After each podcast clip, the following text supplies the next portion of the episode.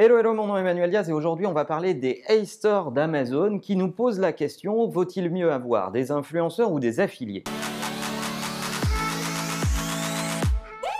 Alors je ne suis pas le dernier à parler des success stories d'Amazon, qui est une boîte que j'adore et que j'adore observer dans la façon dont elle est drivée, dans la façon dont elle est mesurée et dont elle est même processée.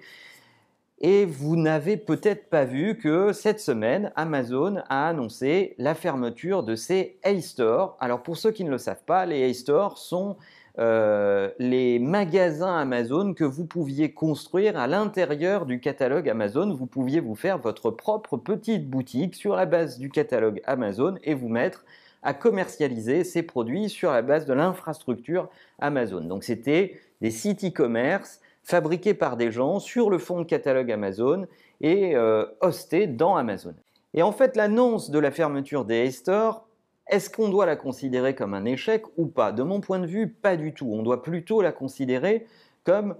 un changement d'époque et le glissement d'un monde des affiliés vers le monde des influenceurs. Oui, il y a certainement eu une époque où la clé d'entrée, c'était de vouloir rentrer dans des boutiques qui avaient fait une espèce de présélection pour vous et vous faisiez confiance à l'éditeur de cette boutique pour avoir sélectionné les bons produits, ceux que vous cherchiez, etc. Mais voilà, les humains ne fonctionnent plus comme ça, et quand ils cherchent quelque chose, qu'est-ce qu'ils font? Eh bien, ils prennent leur iPhone, ils vont sur Google, et ils lancent une requête pour chercher un produit spécifique ou chercher des informations autour de ce produit, ou deuxième élément, ils vont sur YouTube, puisque euh, quand vous ne savez pas faire quelque chose, bah, vous le demandez à YouTube et il y a toujours un tuto pour vous aider. Et là, ils vont trouver un mec qui a fait une vidéo et qui leur parle de ce produit. Donc la clé d'entrée n'est plus le statut du curateur qui a pu faire une, euh, une boutique qui présélectionne des produits, mais la clé d'entrée,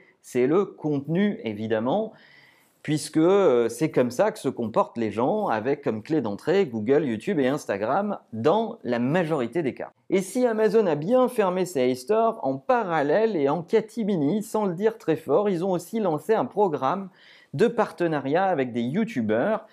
qui leur permet de leur pousser des produits qui, dans leur catégorie de contenu, peuvent les intéresser avec des liens qui leur permettent de toucher des commissions sur ce qu'ils vont vendre mais ils ne vont plus les inciter à créer leur boutique dans Amazon, mais plutôt à leur dire écoutez, fabriquez le contenu qui vous intéresse, et si vous voulez toucher des commissions sur le contenu dont vous avez parlé, sur le produit dont vous avez parlé dans votre story Instagram, dans votre photo Instagram ou dans votre vidéo YouTube, mettez ce lien et vous toucherez une commission sur les ventes. Malheureusement, trop peu de marques ont perçu cette importance du contenu. Alors certaines vont faire des opérations influenceurs de temps en temps dans l'année comme des actions spécifiques, mais quelles sont les marques qui traitent vraiment la question de la clé d'entrée dans leur business et dans leur catalogue par le contenu et par le biais des influenceurs sérieusement tout le temps? Eh bien finalement, il y en a très peu.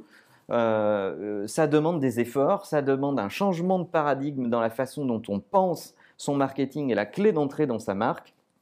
Et ça demande de tisser des relations avec les influenceurs tout au long de l'année et pas que sur des opérations spécifiques. Mais ça répond à un vrai besoin des clients qui sont en demande d'authenticité, qui sont en demande de contenu critique et pas que de contenu qui vont faire l'apologie de tel ou tel produit.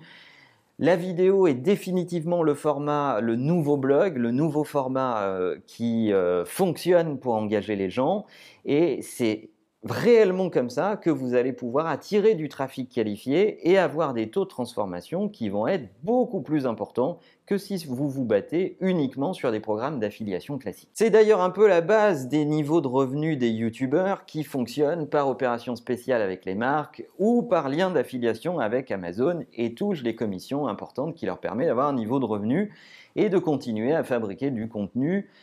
de qualité, ou en tout cas comme ils, ont, comme ils entendent le faire, et de garder leur liberté en ayant, en ayant une incentive sur les ventes, et euh, ce qui, je trouve, est plutôt sain parce que c'est euh, aussi courageux de la part des créateurs de contenu de démontrer chiffres à l'appui comment ils ont pu contribuer au business des marques. Si vous faites tourner des programmes d'affiliation à grande échelle, je vous encourage à développer une stratégie d'influenceur en plus de votre programme d'affiliation et peut-être au gré du temps, lorsque vous allez avoir des métriques fiables, de basculer des moyens du programme d'affiliation classique vers des relations long terme avec les Je peux vous garantir que vous n'en aurez que de meilleurs résultats. En attendant, n'oubliez pas que la meilleure façon de marcher, c'est de vous abonner. À bientôt.